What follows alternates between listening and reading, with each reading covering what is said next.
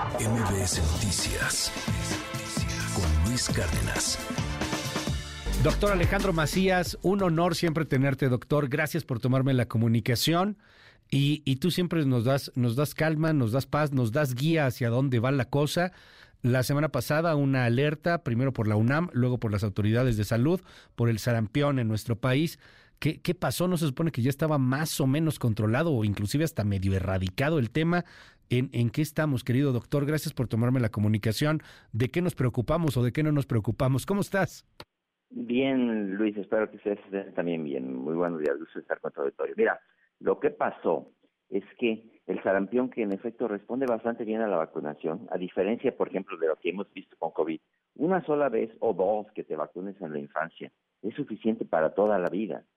Pero lo que ocurrió fue sobre todo en la década pasada, los grupos antivacunas en Norteamérica y en Europa sobre todo, eh, hicieron que muchos niños no se vacunaran.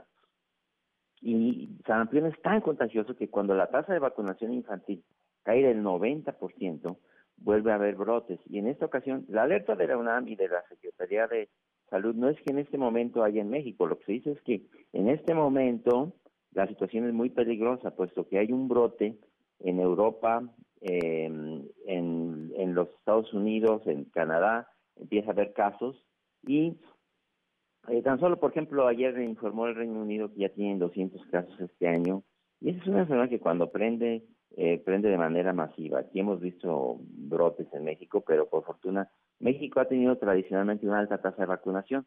Sin embargo, recuerden que con la pandemia cayeron mucho las tasas de vacunación y por eso ahora la recomendación es que todos los niños que no tengan la vacuna de sarampión se vacunen de inmediato, acudan a que se vacunen. Eh, y generalmente la vacuna se pone al año y a los seis años. Entonces chequen sus cartillas para que vean que estén sus, sus niños vacunados. Eh, sí, debe de haber, o sea, sí hay en el sector público vacunas, doctor. Hasta donde entiendo en este momento sí hay. Hay que decir que sí ha llegado a haber desabasto y ha llegado a haber, sobre todo con la pandemia, caída importante de las tasas de vacunación. Y si no está vacunado más del 90% de los niños, tarde o temprano va a haber un brote. Y es una enfermedad grave, todavía mata, mata en el mundo muchos niños. Eh, se estima más de 100 mil niños por año en el mundo. Entonces, eh, no, sí es definitivamente algo de lo que se le tiene que poner atención, que es lo que eh, fue el primer boletín de la, de la UNAM, ¿verdad? Que en este momento haya, eh, exista el problema. Recuerden que cuando llegó la pandemia, había en México un brote de sarampión, ¿eh? Claro. En ese momento estaba creciendo y ya se habían juntado 200 casos. Pero con la pandemia, pues el distanciamiento social afortunadamente también detuvo el sarampión, pero es que puede volver en cualquier momento.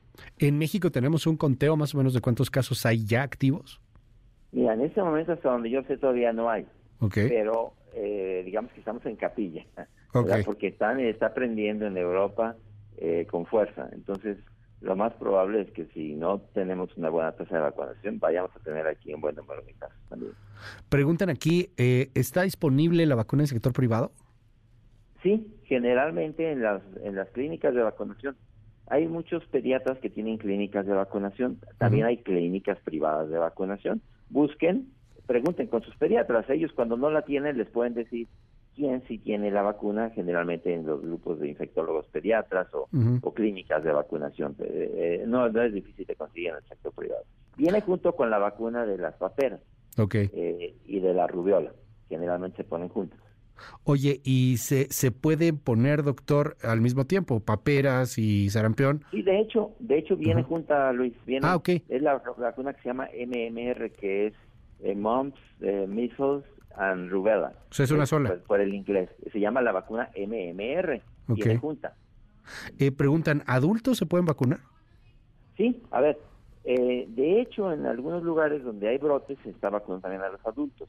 Pero hay que decir que si un adulto de pequeño ya tuvo sarampión, esos generalmente ya deben andar en mis grupos de edad, ya más de los 50, ¿verdad? O bien ya estuvo vacunado, lo más probable es que ya no lo necesite. Pero si tienen dudas, también los adultos pueden ponerse, deben ponerse la vacuna. Si hay, por ejemplo, un adulto eh, que no haya tenido sarampión de chico, que es la, que son la mayoría, y que no esté vacunado o no le conste que esté vacunado, le conviene ponerse la vacuna y en ese caso lo tienen en las clínicas de vacunación de adultos. ¿Cuáles son los primeros síntomas? Preguntan aquí también en el WhatsApp. Sí, generalmente es fiebre y sale un salpullido que es bastante, bastante característico. Es un salpullido, se llama morbidiforme en todo el cuerpo.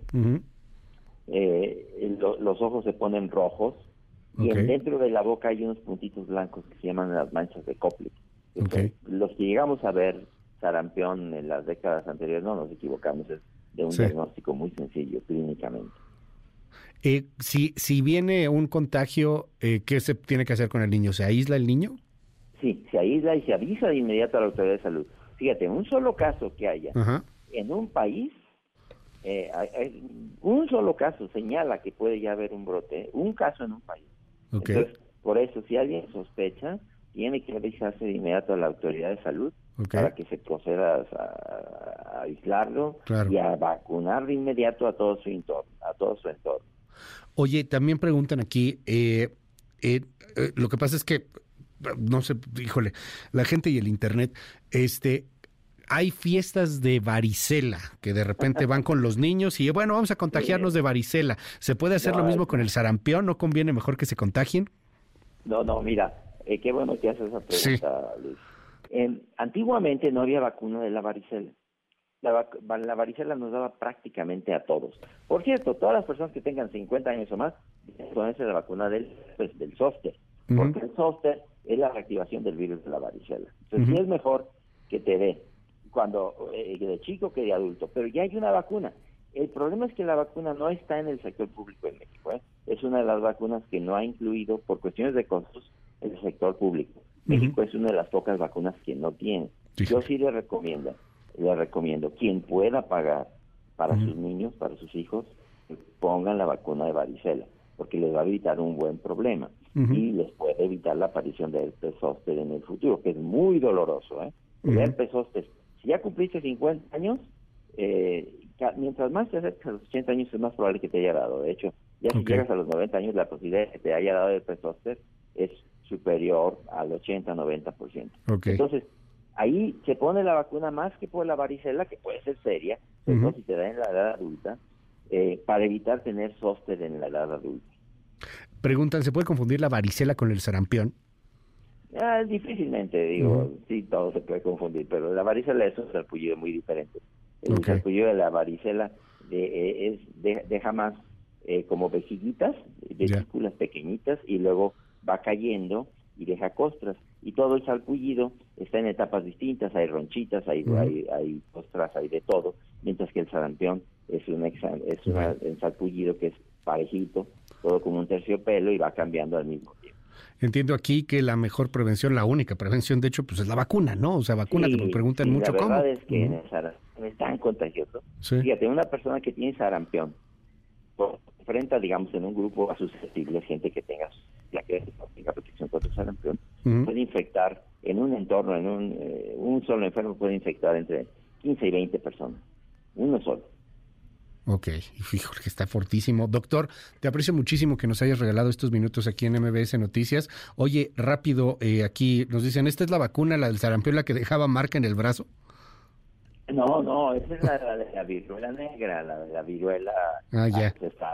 Ya está, es, es la única enfermedad realmente eh, que, que, a través de una vacunación la humanidad, y es un gran logro de la humanidad, logró la erradicación de la viruela, que era eh, fácil en México, por ejemplo. Pero esa es otra enfermedad y por fortuna ya no existe. O sea, es una enfermedad muy grave. Pues sí, pero no no contaban con los otros bichos llamados antivacunas, ¿no? Entonces, no, digo, es, es, es, es, una, hay, hay, una epidemia de estupidez también, ¿eh? Y eso, ahí vienen los grupos antivacunas. Pero hay gente que no entiende, ¿eh? Por más que le digas, va a, intentar, va a decir que, que, te quieren poner virus, de, o te, que quieren, te, poner, te quieren poner chips para dar un seguimiento y que detrás de todo eso está Bill Gates. O sea, esa gente no va a entender. ¿eh? Eh, eso, ya. Por fortuna en México no es un fenómeno tan, tan presente. ¿eh? Sí hay, pero no en el grado que hay en Europa y en los Estados Unidos. México es un país de, vacunación. Tenemos esa gran ventaja. Los grupos antivacunas no son tan fuertes aquí en México. Muchísimas gracias, doctor. Te mando un gran abrazo. Es el doctor Alejandro Macías. Muy buenos días. Buenos días. Cuídense. MBS Noticias. Luis Cárdenas.